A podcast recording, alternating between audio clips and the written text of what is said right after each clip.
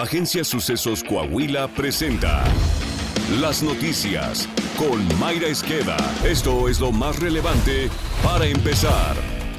Seguridad. Al menos 3.000 personas de frontera con Malapa, en los límites de Chiapas con Guatemala, huyeron de su localidad por la disputa entre cárteles de la droga, según el propio conteo de los habitantes que, según diversas versiones, han dejado al menos 60 muertos. De acuerdo con Luis Abarca, del comité de Inochoa, esta cifra fue recopilada por autoridades ejidales. En total, se dijo, hay desplazados de al menos 12 comunidades chapanecas. El temor en la población creció este fin de semana cuando detonó un artefacto explosivo que fue arrojado desde un narcodrón, según relataron por a Grupo Reforma. Además, corrió a la población el rumor de que los grupos violentos estaban por llevar a cabo reclutamientos forzados. Tras los hechos, mujeres, niños, niñas y ancianos emprendieron la huida a pie por las veredas de las montañas de la Sierra Mariscal de Chiapas para salir de la localidad. Otros montaron sus caballos, les cargaron bolsas de plástico con comida y algunas ropas. Chiapas es gobernado por el morenista Rutilo Escandón. Hace unos días le informamos que de acuerdo a un estudio del Observatorio de Desplazamiento Interno y el Consejo Noruego de Refugiados, el número de desplazados internos por la violencia en México se sitúa en un total de 386 mil el año pasado.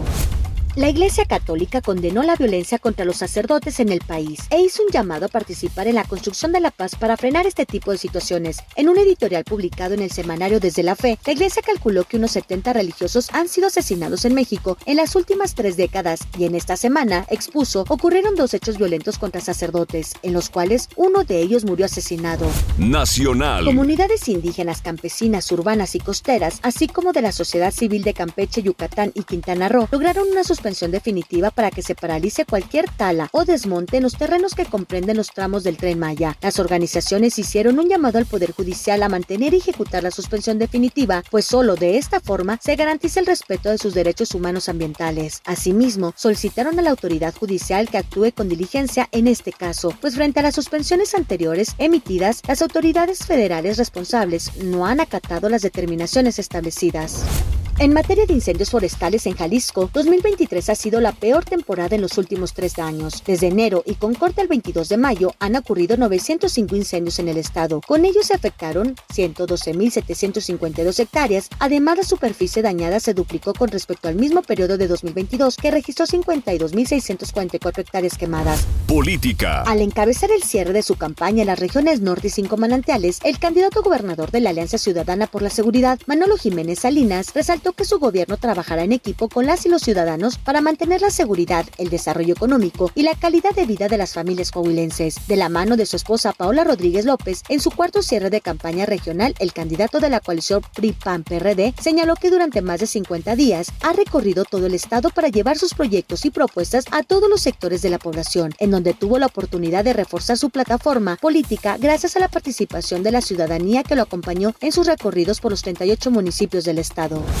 Lenin Pérez Rivera, candidato de la Alianza Rescatemos Coahuila a la gobernatura del estado, aseguró que no declinará a favor del morenista Armando Guadiana, luego de que la dirigencia nacional del Partido Verde Ecologista de México se pronunció el fin de semana en apoyo de la candidatura del abanderado del partido Guinda. En un video, Lenin aseguró que la dirigencia nacional del Partido Verde, en un desconocimiento total de lo que pasa en Coahuila y sin consultarlo con su militancia, se pronunció en favor de la candidatura de Armando Guadiana, un candidato que lo único que persigue es su interés personal. No me van a doblar no voy a declinar y se los digo a la cara, su candidato no va a ganar. No va a ganar porque no representa el cambio que hoy los coahuilenses buscan. Guadiana va en picada en las encuestas.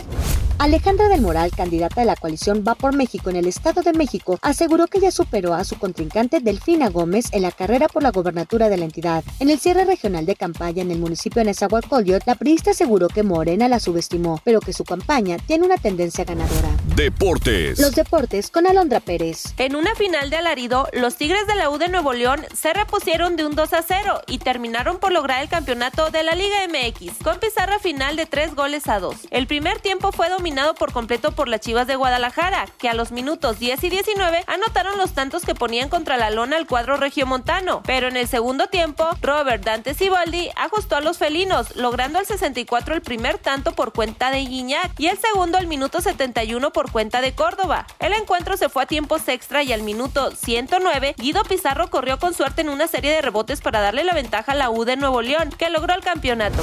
En el gobierno de Coahuila se apuesta porque las y los deportistas tengan un lugar idóneo en el cual practicar sus respectivas disciplinas, elevando con ello su nivel de competencia y sus resultados en los diferentes eventos en los que participan a nivel nacional e internacional, destacó el gobernador Miguel Ángel Riquelme Solís. El mandatario estatal señaló que los deportistas de Coahuila se han vuelto referentes a nivel nacional a través de sus múltiples llamados a selecciones nacionales y que en su administración el deporte es prioridad. En lo que va de la actual administración estatal, aumentó la clasificación de atletas a los Juegos Nacionales CONADE de menos de 500 en 2019 a más de 700 en 2023. Además, y gracias al trabajo metodológico y de capacitación constante de atletas y entrenadores, Coahuila pasó en el ranking nacional del lugar 24 en 2019 al noveno lugar en 2021 y al onceavo en 2022. Por su parte, Alina Garza Herrera, directora general del INEDEC, destacó que en esta administración se logró darle identidad al deporte estatal y que ahora la delegación de Coahuila inspira respeto.